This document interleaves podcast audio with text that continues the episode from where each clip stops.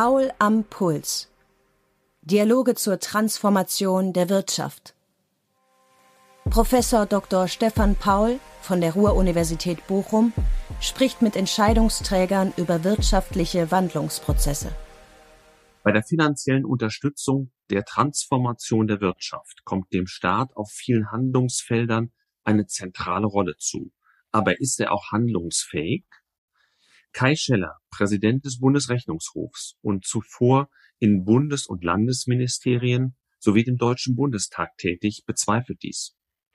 Die Corona-Pandemie habe die Bundesfinanzen ins Mark getroffen und zu einer ausgeuferten Staatsverschuldung geführt. Wir haben ähm, natürlich äh, eine Kreditaufnahme gehabt mit der Begründung äh, für die Krisenbewältigung nötig. Ja, das war auch nötig, aber nicht in dieser Höhe, nicht in dieser Dimension. Das können wir auch sagen. Es gab eine ganze Reihe von, ich darf sagen, Trittbrettfahrereien hier. Äh, der Energie- und Klimafonds natürlich wichtig, aber der wurde jetzt auch noch mal zusätzlich unter dem Radar segelnd sozusagen befüllt mit 26 Milliarden Euro im Jahr 2020. Das ist nicht Corona verursacht. Corona verursacht ist auch nicht, dass man sieben Milliarden Euro für eine Wasserstoffstrategie nochmal on top äh, bereitstellt, äh, um hier das Portemonnaie sozusagen des äh, Finanzministers zu befüllen, um diese Leistungen dann eventuell oder äh, zu be bedienen zu können. Aber auch in mittelfristiger und struktureller Hinsicht geht er mit der Haushaltspolitik des Staates hart ins Gericht. Wir haben natürlich auch die Frage zu stellen, sind denn alle absehbaren Finanzbedarfe überhaupt gedeckt in dieser Finanzplanung? Die Antwort ist nein, nicht. Wir haben weitere Lasten, die wir klar vorhersehen können. Nehmen Sie nur den Bereich der Verteidigungspolitik, der, der Bundeswehr. Wir haben auch ja, natürlich politische Diskussionen aller Orten, auch was die wirtschaftliche Zusammenarbeit angeht. Alles, alles weitere äh, äh, Posten ähm, ausgabenträchtig, die bedient werden müssen.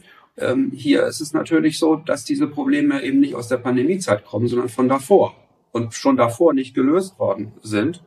Die wurden, sind zum Teil auch gar nicht angegangen worden, immer geschoben und nach hinten geschoben worden. Und so kann man auch sagen, dass in diesen Jahren viele Versäumnisse dazu geführt haben, dass gewissermaßen der staatliche Haushalt in dieser Zeit etwas beschädigt worden ist. Man möge auch sogar sagen, ruiniert worden ist. Und das ist ja immer so, dass staatliche Haushalte in guten Zeiten ruiniert werden. Wenn, wenn dort Kostentreiber in die Haushalte eingebaut werden, mit vielen Leistungsverbesserungen auch, die beschlossen wurden und die äh, natürlich ein, ein, äh, das solide Haushalten in, in Problemzeiten dann erschweren. Insofern sei eine nachhaltigkeitsorientierte Politik für die staatlichen Haushalte notwendig, um die großen transformatorischen Themen der Energiewende und Digitalisierung zu bewältigen. Hier sieht Kai Scheller jedoch eine fehlende Operationalisierung der Ziele, lückenhaftes Monitoring und mangelhaftes Risikomanagement im Nebel.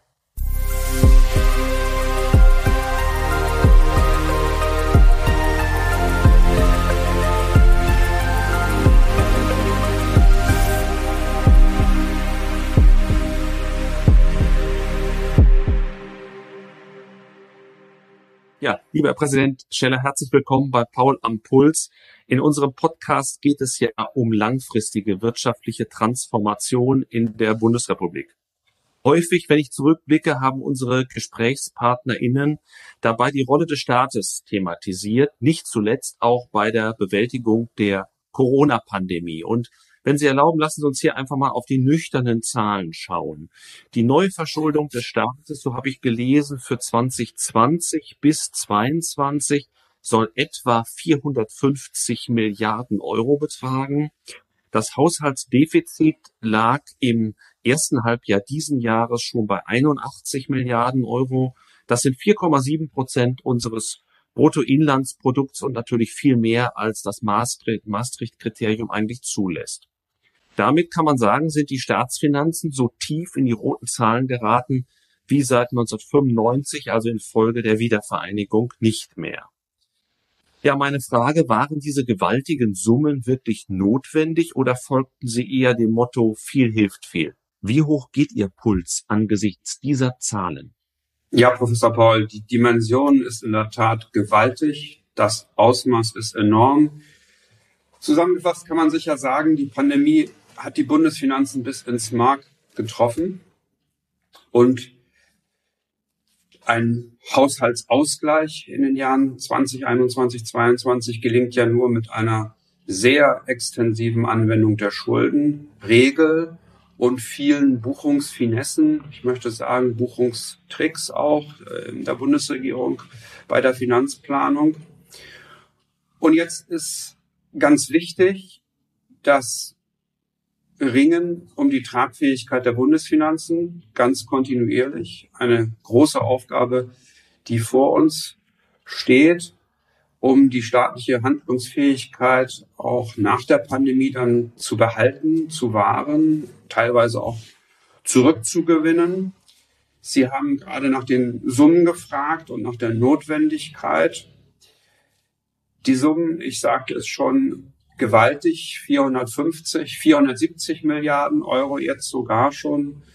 Äh, eine explodierende Kreditaufnahme von null auf diese Summe. Wir können auch noch 30 Milliarden für die Lasten der Hochwasserkatastrophe uns nochmal dazu denken, die auch ähm, der Staat auf verschiedenen Ebenen beschaffen muss über Kredite, also einen großen Aufwand hat.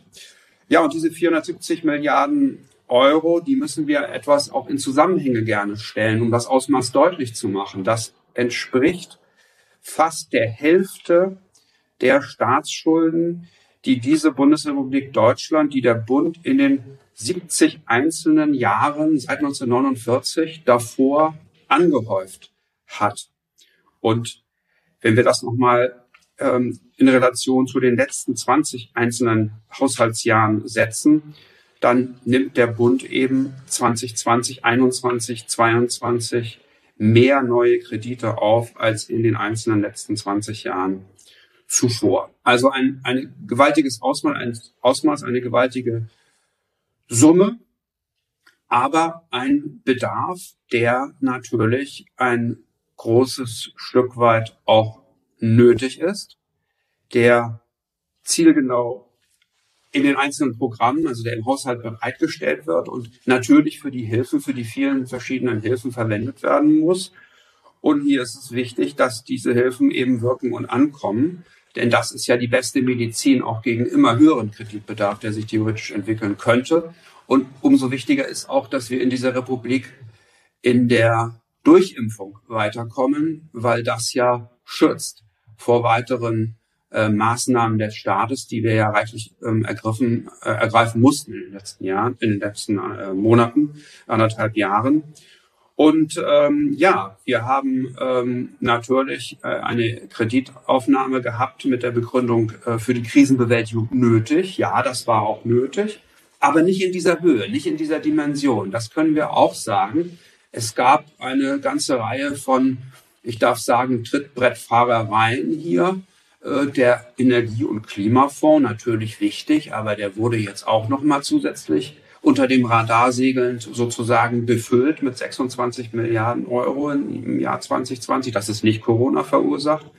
Corona verursacht ist auch nicht, dass man sieben Milliarden Euro für eine Wasserstoffstrategie nochmal on top äh, bereitstellt, äh, um hier das Portemonnaie sozusagen des äh, Finanzministers zu befüllen, um diese Leistungen dann eventuell oder äh, zu bedienen zu können.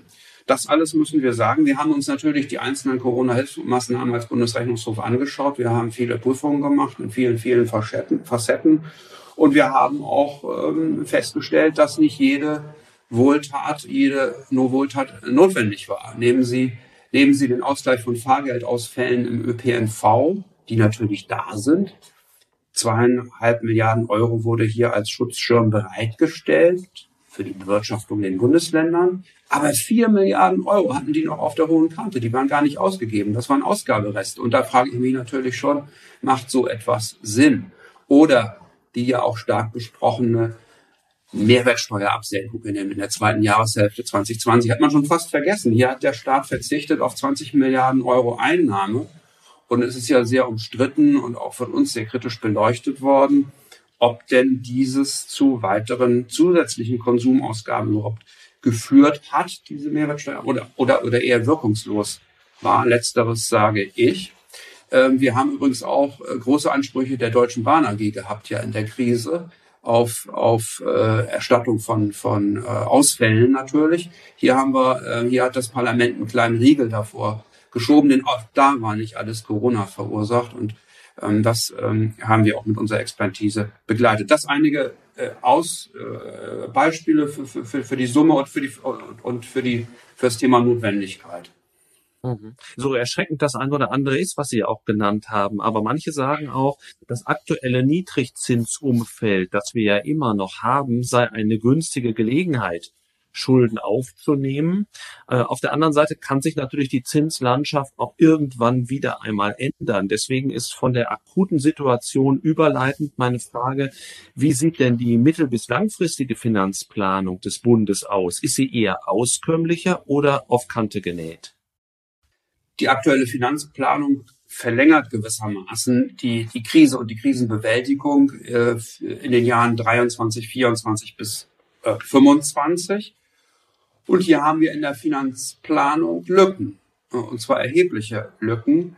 86 äh, Milliarden Euro äh, an notwendigen Ausgaben, die bisher noch nicht in der Finanzplanung mit Einnahmen hinterlegt sind. Also praktisch nicht vorhanden sind. Das sind Probleme, die da sind, die noch gelöst werden müssen. Wir haben ja auch die berühmte Rücklage noch äh, stehen sozusagen positiv. 48 Milliarden Euro nicht ausgegebenes Geld aus den noch guten Jahren vor 2020.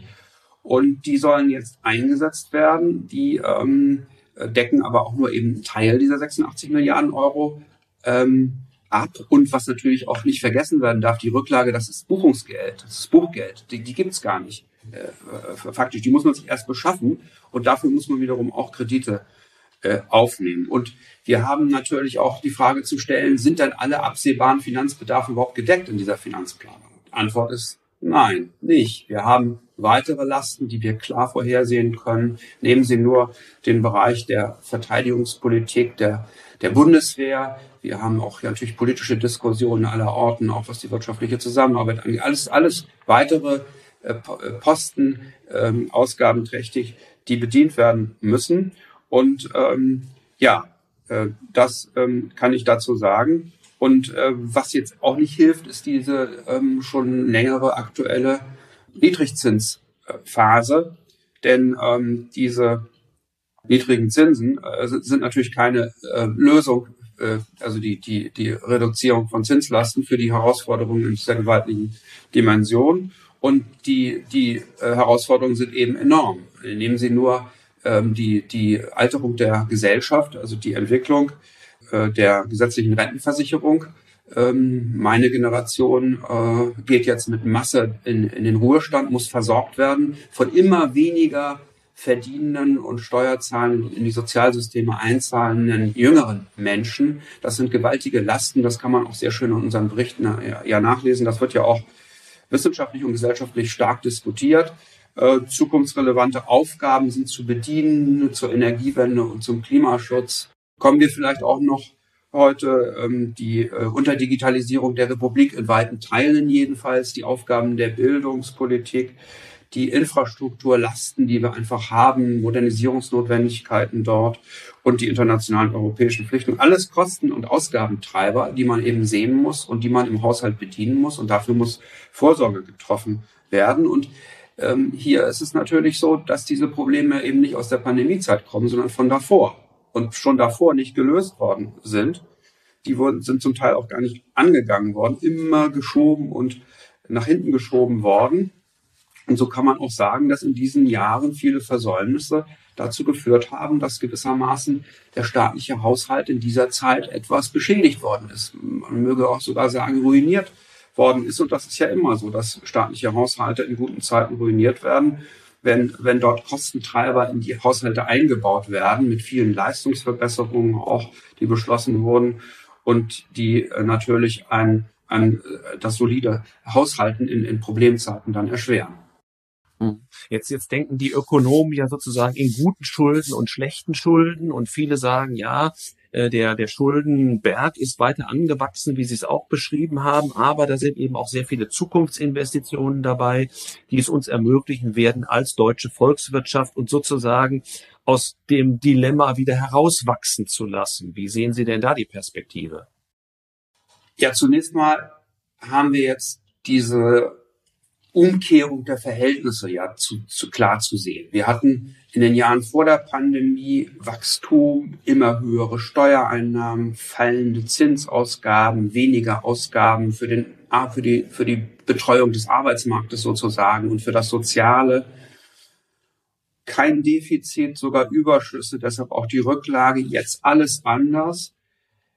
Einbrechende Steuereinnahmen, steigende Ausgaben für die Krisenbewältigung, ich habe es beschrieben, und auch im Bereich der Sozialausgaben.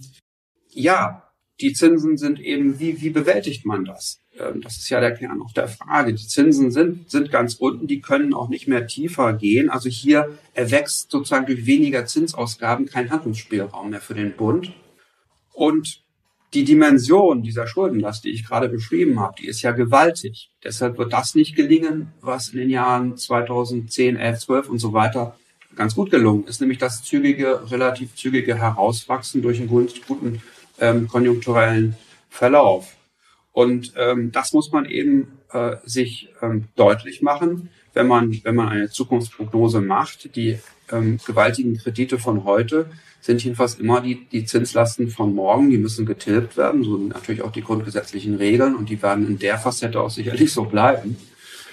Ja, das ist ähm, der Problemaufriss. Insofern sind natürlich auch Konsolidierungsschritte nötig zu den Empfehlungen, die man ähm, da ähm, raten sollte, geben sollte, werden wir sicherlich auch noch kommen man spricht ja auch gerne so vom Mindset. Und äh, man hatte ja vor Corona auch schon den Eindruck, dass der Umgang des Staates mit in Anführungszeichen seinen Ressourcen, also mit den Finanzmitteln, in Deutschland genauso wie im Ausland äh, lockerer geworden ist und äh, dass die Politik wieder stärker dazu neigt, äh, Herausforderungen der Zeit fiskalisch zu beantworten. Äh, deswegen mhm. meine Frage, wenn man, wenn man sich so diesen Mentalitätswandel anschaut, hat dann sowas wie in Deutschland die Schuldenbremse überhaupt noch eine Zukunft? Ja, die Politik zunächst einmal, die hat sicherlich ähm, stark ähm, dazu beigetragen, die Herausforderungen der Zeit einfach so fiskalisch irgendwie zu lösen. Das können wir auch sehr schön an dem Anstieg, an der, an der, ähm, an dem Anstieg der, der Sozialausgabenquote sehen, die ähm, immerhin bei, bei ähm, 53 Prozent äh, oder noch mehr liegen wird. Die ist äh, kontinuierlich gewachsen. Die lag 2019 noch zwei Prozent darunter. Und ähm, trotz einer günstigen Entwicklung des Arbeitsmarktes eigentlich. Und das hat natürlich zu tun, dass der Staat, die Politik immer wieder Leistungsausweitungen erlaubt, gestattet hat, politisch wollte und zwar auch Leistungsausweiterungen durchaus in Richtung von sozial Stärkeren, nicht nur Schwachen, sondern auch sozial Stärkeren. Und dadurch haben wir natürlich ähm, auch diese Situation bekommen. Und deshalb raten wir, rate ich, zu konsolidieren und Schwerpunkte zu setzen, Prioritäten zu setzen und ähm, im Übrigen die Vorgabe, das Leitprinzip der Nachhaltigkeit staatlichen Handels viel stärker in der Bewirtschaftung beim Haushalten zu berücksichtigen und ernster zu nehmen.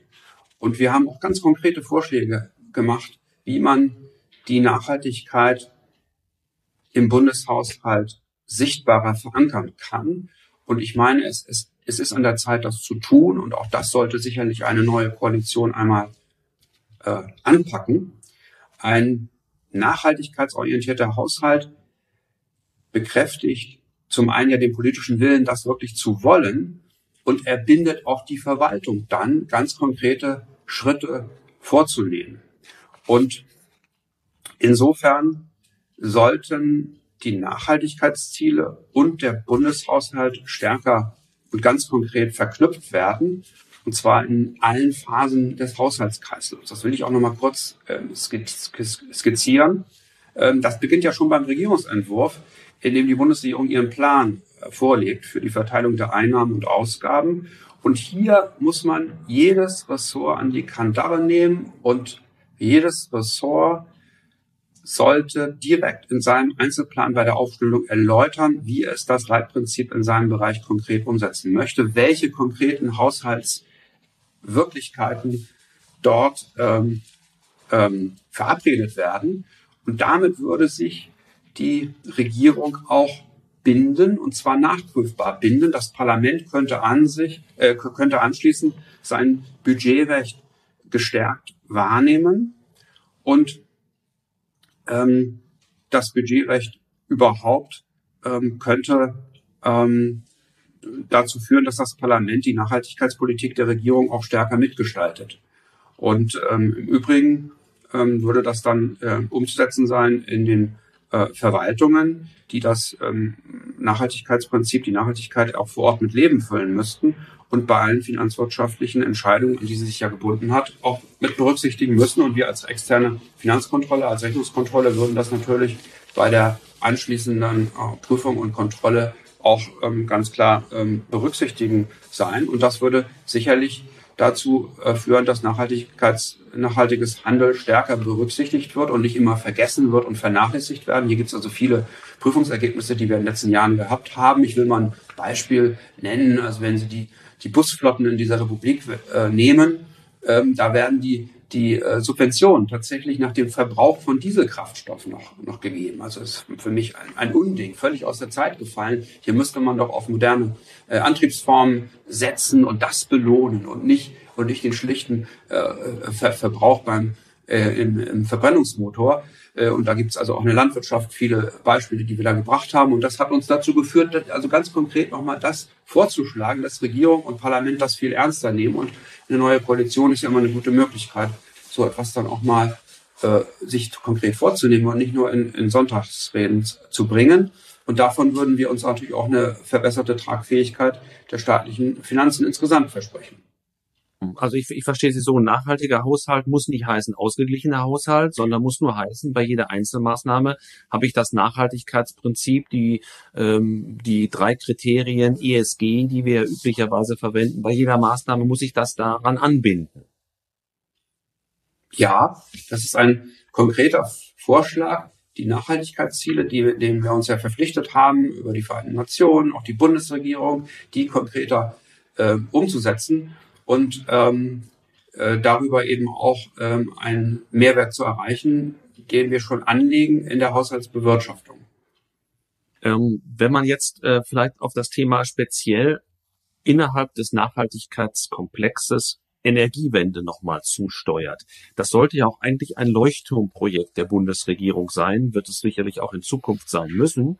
Und Ihr Haus hat sich jetzt mehrfach dazu schon geäußert und mit Blick auf etwa das Bundeswirtschaftsministerium kommen Sie zu einem Zitat ernüchternden Ergebnis, Zitat Ende.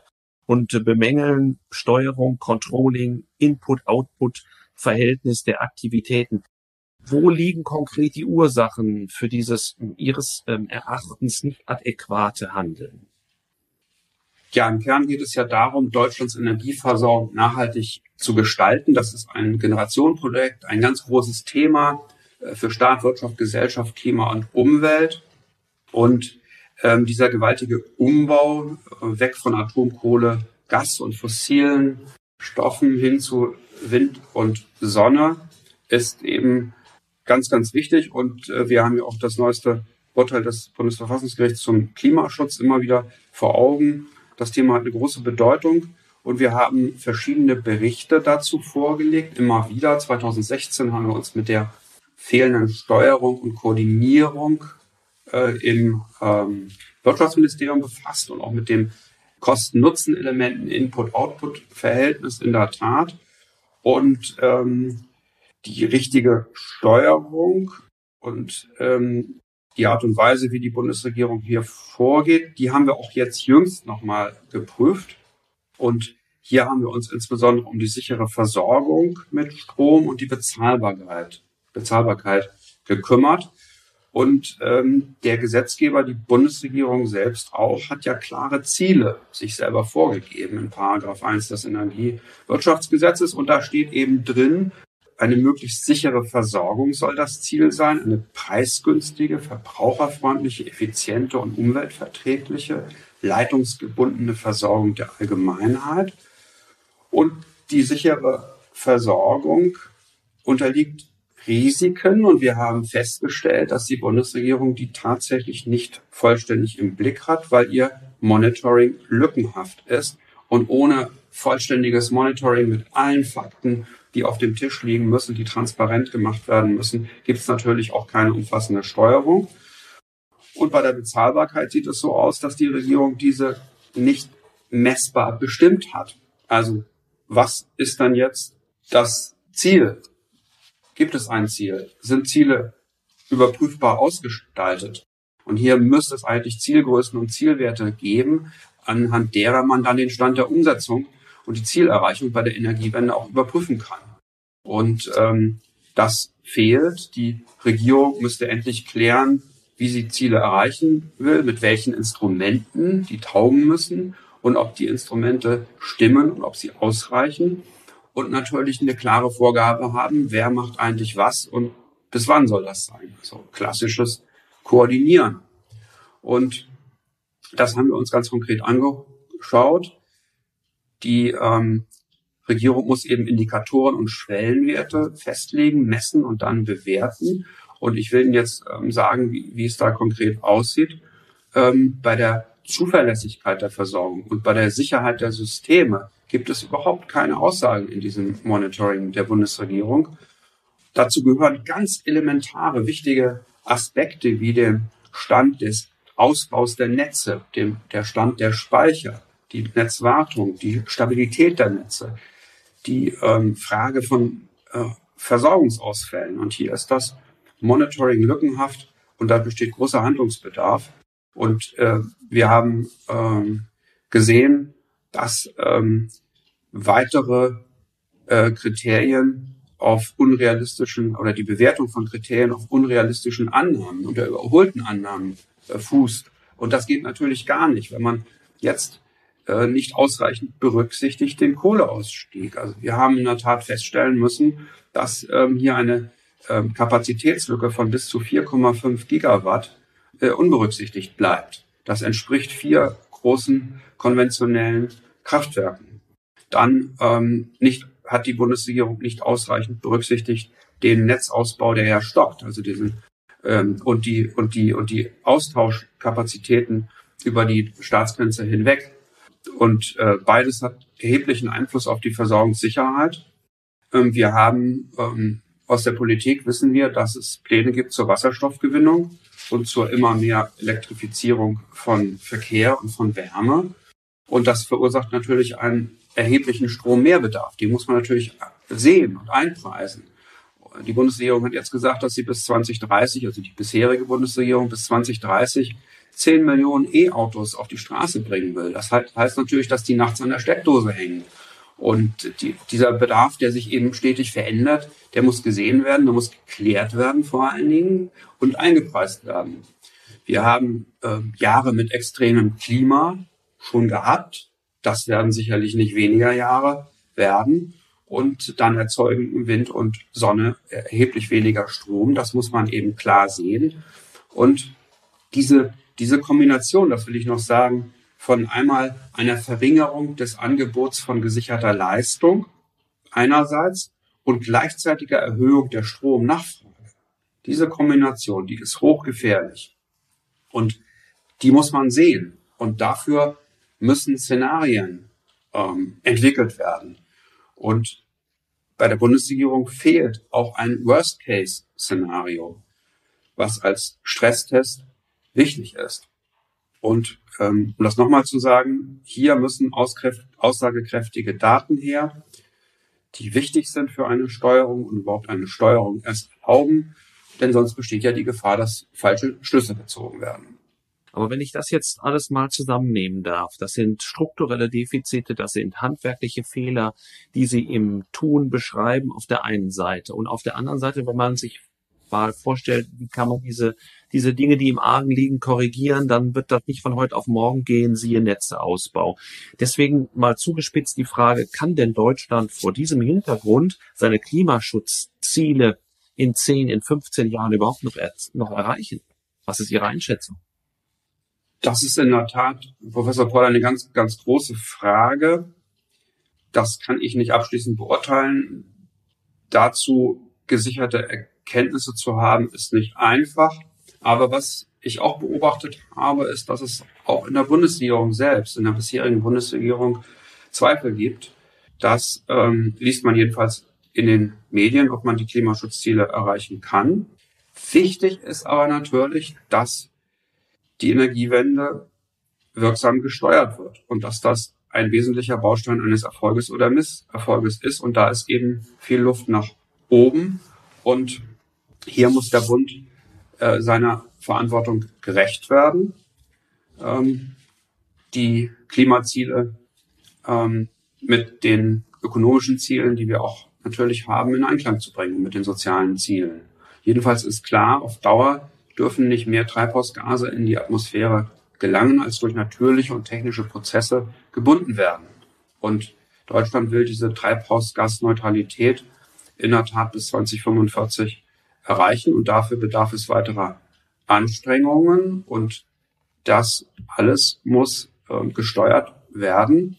Und ähm, dafür reicht es nicht aus, nur Ziele beispielsweise für Emissionswerte zu bestimmen. Der Staat muss ganz klar wissen, welchen Beitrag seine Maßnahmen zum Erreichen der Klimaziele im Einzelnen leisten und wie er seine, die Wirksamkeit dann seiner Maßnahmen erhöhen kann und wie er den Erfolg misst und kontrolliert. Deshalb ist es wichtig, zu steuern und zu koordinieren. Und solange der Staat das nicht leistet, wird es schwierig, weil der Staat dann ja quasi uninformiert unterwegs ist, gewissermaßen im Nebel unterwegs ist. Äh, viele unserer Zuhörer, das wissen wir, kommen so aus dem Bereich der Finanzwirtschaft, der kreditwirtschaftlichen Szene. Ähm, einer der äh, Haupttreiber für die Klimawende soll ja auch der Sektor der Banken und der anderen Finanzdienstleister sein. Die Bundesregierung hat in dem Zusammenhang eine Sustainable Finance Strategie aufgelegt, die sie sich ebenfalls angeschaut und kritisch kommentiert haben. Was würden Sie sagen, sind dort Ihre wichtigsten Kritikpunkte? Wir haben in dem Bericht eine Reihe von Schwachstellen in der Tat aufgezeigt. Ich möchte drei aufgreifen. Erstens, die Bundesregierung hat die Ziele ihrer Strategie, ihrer Sustainable Finance Strategie nicht klar definiert. Das war unser Befund. Das ist inzwischen aber geschehen. Die Regierung will mit ihrer Strategie die Datenlage verbessern und auch die Finanzaufsicht im Bereich Sustainable Finance verbessern und plant dazu jetzt ein Forschungsprojekt und will auch die Expertise der Deutschen Bundesbank nutzen. Zweite Schwachstelle, die Bundesregierung stellte nicht sicher, dass Greenwashing verhindert wird, denn der Finanzaufsicht fehlen dafür die Ressourcen, um eben systematisch zu erfassen, zu prüfen, ob ein als Nachhaltigkeit deklariertes Finanzprodukt denn auch wirklich tatsächlich grün ist. Und hier soll jetzt die BaFin die erforderlichen Ressourcen bekommen und eine Expertise aufbauen. Das ist sicherlich ein Schritt in die richtige Richtung. Wir haben dann festgestellt, dass das notwendige Zusammenspiel von nationalen Maßnahmen und europäischen Maßnahmen fehlt.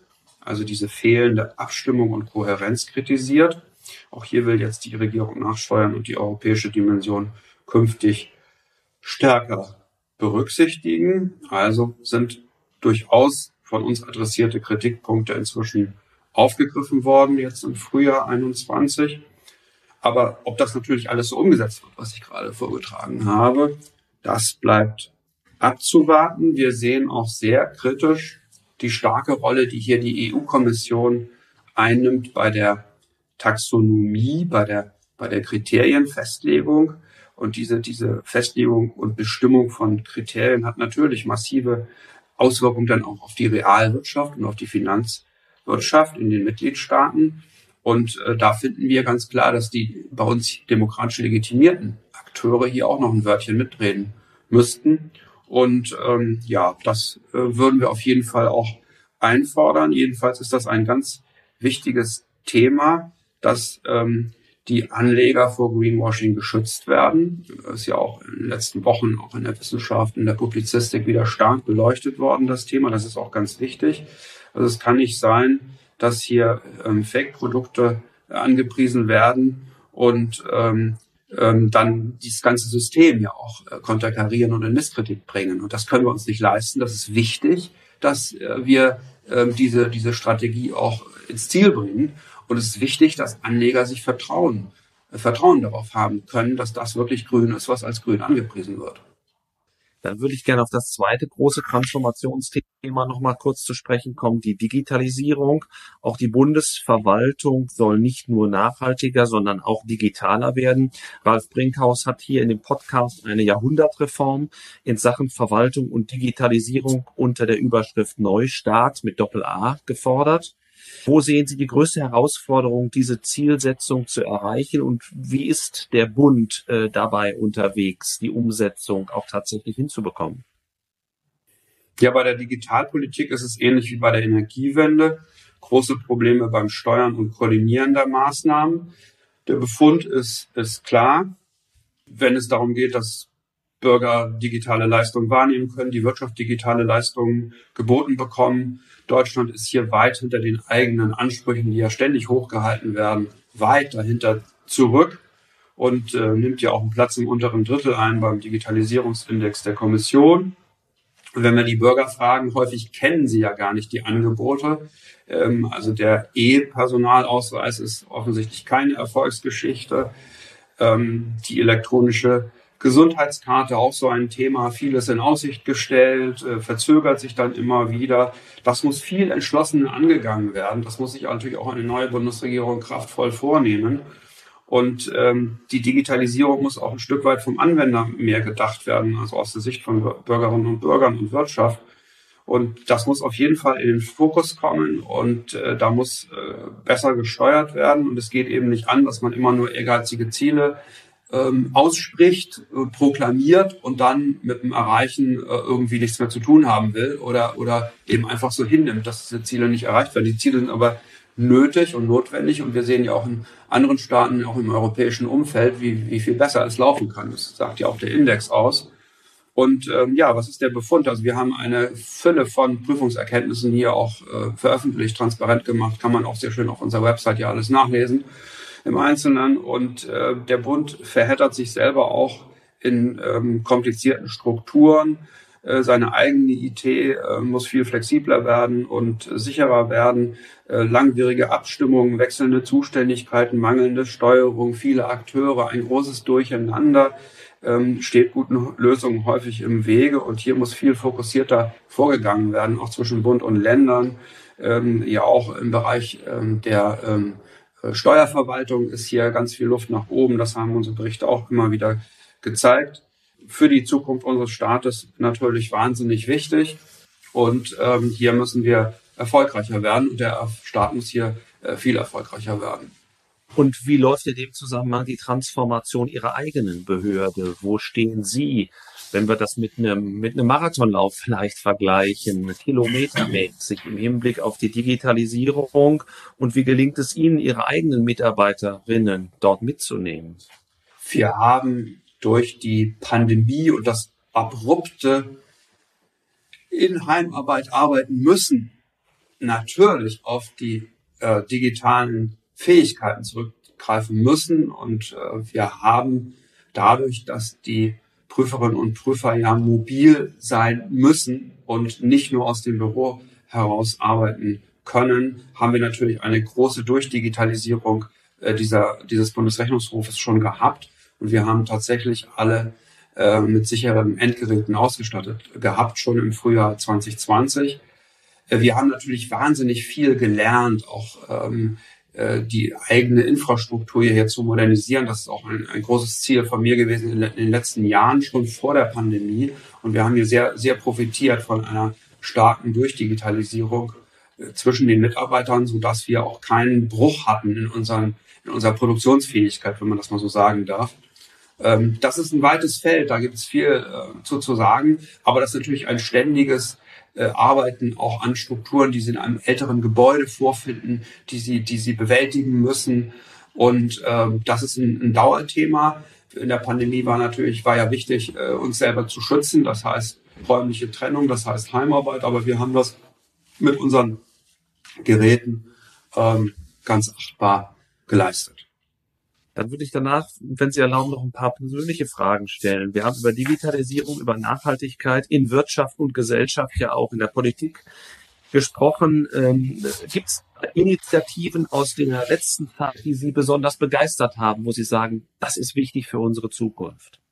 Ja, das sind schon ist schon auch das Thema Digitalisierung, was wir gerade hatten. Also da bin ich äh, mit Begeisterung dabei, äh, viele äh, Kollegen. Wir haben auch wahnsinnig viel gelernt, natürlich in dieser Pandemiezeit auch ähm, Kollegen, Kollegen, Kolleginnen und Kollegen, die ein bisschen weiter Abstand, also ferner sind, diesen modernen Formen gegenüber, zähle ich teilweise auch dazu. Ich habe also auch ganz viel gelernt und das, das ist eigentlich eine schöne ähm, Erfolgsgeschichte auch gewesen. Dann ist mir sehr wichtig gewesen, dass wir natürlich unsere Personalressourcen behalten. Wir ähm, sind eine Institution ähm, mit einem gewissen Lebensalter auch verbreitet, mit vielen Pensionseintritten. Wir brauchen junge ähm, Prüferinnen und jüngere Prüferinnen und Prüfer und äh, sind hier am Arbeitsmarkt auch ganz erfolgreich. Äh, das haben wir also auch während der Pandemie alles schön durchgetragen. Und das sind eigentlich die Dinge, ähm, die, mir, die mir sehr wichtig sind. Ähm, ich kann auch erzählen, dass wir ähm, äh, IT-Fachkräfte auch ähm, selber äh, ein Stück weit ausbilden, indem wir ein Kooperationsprojekt haben mit einer Universität, mit der Hochschule des Bundes für öffentliche Verwaltung. Und hier gibt es den Studienplatz äh, Verwaltungsinformatik. Und äh, da sind wir dabei. Das ist ein duales Studium, drei Jahre. Kann ich also auch nur ermuntern, äh, die, die, die Zuhörer sich dafür äh, zu interessieren. Ähm, äh, das ist äh, natürlich eine, eine schöne Geschichte, dass wir das jetzt ähm, aufgelegt haben. Und da profitieren wir natürlich auch als Dienstherr und Arbeitgeber später dann davon. Ähm, ja, was auch wichtig ist, wir haben also auch ähm, den Umgang mit, mit großen Datenmengen, äh, mit Daten, Datenanalyse äh, ver verbessert hier im Hof, äh, haben auch Datenanalysten eingestellt, können auch äh, Verwaltungsvorhaben, Regierungsvorhaben mit künstlicher Intelligenz können wir jetzt beprüfen auch, weil wir selber die Kapazität haben, das nachzuvollziehen. Wir haben also auch bei den Zuleitungen unheimlich viel gemacht zu den geprüften Stellen. Also insofern hat diese äh, Phase letzten anderthalb Jahre auch ähm, einen Schub gegeben in diesem ganzen Bereich. Und ähm, ja, das ist mir sehr wichtig. Ähm, Sie haben auch sicherlich gemerkt, Klimaschutz und Energiewende, ähm, nachhaltiges äh, Haushalten äh, sind natürlich auch äh, ganz oben in meiner in meiner Skala ähm, der der Notwendigkeiten und der und der Ziele und ähm, ja auch das Durchdringen der Infrastruktur, äh, Missstände in der Republik und das äh, transparent machen äh, der Notwendigkeiten, die, die da auf unseren Staat zukommen, ist sicherlich auch ein ganz wichtiges persönliches Ziel, was ich habe und viele Mitglieder. Das hört sich nach einem interessanten Arbeitsplatz an, den man bekommen kann. Was hat Sie persönlich denn äh, letztlich motiviert, aus der Politik, in der Sie ja waren, dann zum Bundesrechnungshof zu wechseln und dort, so schrieb es mal die FAZ, zum Großkritiker Ihrer ehemaligen Kollegen und Kolleginnen zu werden? Ja, für mich war das damals ein wahnsinniges Geschenk, dass ich die Chance hatte, dieses Amt zu bekommen und ja auch vom Bundestag und Bundesrat hineingewählt worden bin, nach einer ja, 30, 25-jährigen Vorerfahrung in verschiedenen Verwaltungsbereichen. Ich habe auch ein bisschen Landesregierung, viel Bundesregierung gehabt in verschiedenen Ressorts in der Regierungszentrale, habe dann äh, eine große Fraktion im Bundestag äh, organisiert, äh, die die Willensbildung vorbereitet, ähm, die einen Haushalt dort verwaltet, das Personal und äh, auch mit IT-Fragen mich beschäftigt. Und ich hatte einen, äh, hatte, also habe natürlich viele Erfahrungen gesammelt und einen gewissen äh, breiten Kenntnisstand auch, den man, glaube ich, braucht, um das hier zu machen. Ähm, wir haben in den letzten Jahren hier auch reichlich Reformen veranstaltet, modernisiert, ähm, unsere äh, Schwerpunkte neu ausgerichtet und auch das ähm, Handling äh, und das Umgang mit, äh, mit den Beschäftigten ist mir sehr wichtig. Und insofern äh, fühlte ich mich äh, gleich von Anfang an hier sehr gut aufgehoben und habe viele, viele Aufgaben vorgefunden und mache die mit großer Freude.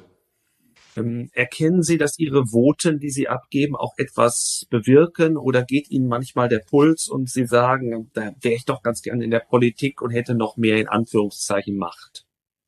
Ja, wir gehen ja mit vielen Prüfungsergebnissen auch ins Parlament, im Bundestag, haben da den Rechnungsprüfungsausschuss, wo sich dann die geprüfte Stelle sozusagen verantworten muss äh, für das, was äh, zu kritisieren ist. Und die Abgeordneten folgen uns. Und das ist eigentlich ein schönes Erfolgserlebnis, auch dass in neun von zehn Fällen unsere Empfehlungen anerkannt werden und für richtig gehalten werden und wir dadurch natürlich auch einen Mehrwert äh, bekommen äh, für die staatliche Verwaltung. Und ähm, ja, uns, uns liegt eben an der, an der Qualität der ähm, staatlichen ähm, Funktionen und Arbeit und die wollen wir verbessern helfen mit unseren Empfehlungen, die ja auf Fakten fußen, die wir eben erheben, die wir durchanalysiert haben. Und wichtig ist, ähm, dass wir mit diesen äh, Produkten auch mit unseren Argumenten dann auch überzeugen. Und ähm, das ist immer die große Frage. Und deshalb muss das natürlich von hoher Qualität sein, was wir liefern. Und ähm, ja, das sind das sind die wichtigen Dinge. Und ähm, Bundespräsident Heuss und auch äh, Bundespräsident Gauck hat das mal in die Formel der Staatsachtsamkeit gebracht, ähm, was glaube ich unser Tun ganz gut ausdrückt. Wir uns geht es darum, ähm, über diese Begleitung, über diese ständige Begleitung auch ähm, den Staat und seine Wirtschaftlichkeit und das Regeleinhalten zu verbessern und zu gewährleisten. Insofern ähm, sind wir sicherlich eine Institution, die auf Staatsachtsamkeit Wert legt und achtet. Uns hören viele Studierende zu. Das sind die Arbeitskräfte von morgen, die ja auch die Transformationsprozesse nach vorne bringen sollen. Ähm, welche Eigenschaften sollten diejenigen mitbringen, die morgen in den Arbeitsmarkt gehen? Vielleicht auch noch mehr als in der Vergangenheit. Ja, wenn ich da auch an meine eigene Institution denke, natürlich eine gute, breite Plattform, in der, in der Fähigkeiten, die man studiert hat, die man gelernt hat, für die man ja auch Prüfungen gemacht hat, aber auch ein vielseitiges Interesse, eine Neugier, die nicht versiegen sollte. Das sind alles ganz wichtige Punkte. Auch eine gewisse Diskussionsfreude und Argumentationsfreude muss sicherlich dabei sein und äh, auch genügend Stehvermögen. Und ähm, ja, die Jungen dürfen mit den Älteren auch gerne mal ähm, kräftig auf die Finger klopfen, finde ich, wenn die Älteren nur an sich denken. Also Thema Nachhaltigkeit, Generationengerechtigkeit, Ressourcenverbrauch haben wir ja gestreift. Und ähm, ja, und man muss äh, auch äh, eigene Misserfolge mal akzeptieren lernen und an, an äh, Misserfolgen wächst man dann ja auch immer ein Stück weit und ähm, kann dann auch ähm, erfolgreich weitermachen. Das ist mir eigentlich so, so wichtig. Letzte Frage, das ist eigentlich äh, eine Satzergänzung, äh, um die es uns immer ganz zum Schluss geht, weil wir ja so viel über Transformation gesprochen haben. Ähm, wenn ein Satz beginnen würde mit Transformation und dann käme ein Gedankenstrich, wie würden Sie vollenden? Nach vielen, vielen, vielen Worten müssen nun endlich einmal Taten folgen. Wunderbar. Vielen Dank, Herr Präsident Scheller, dass Sie uns äh, Ihre Zeit zur Verfügung äh, gestellt haben. Und äh, ich darf vielleicht sagen, bleiben Sie bitte weiter achtsam, denn Sie agieren ja in unser aller Interesse und wir verlassen uns auf Sie. Und ich denke, bei Ihnen ist es auch in guten Händen. Herzlichen Dank, dass wir heute Ihren Puls fühlen durften. Schönen Dank auch von meiner Seite auf Wiederhören.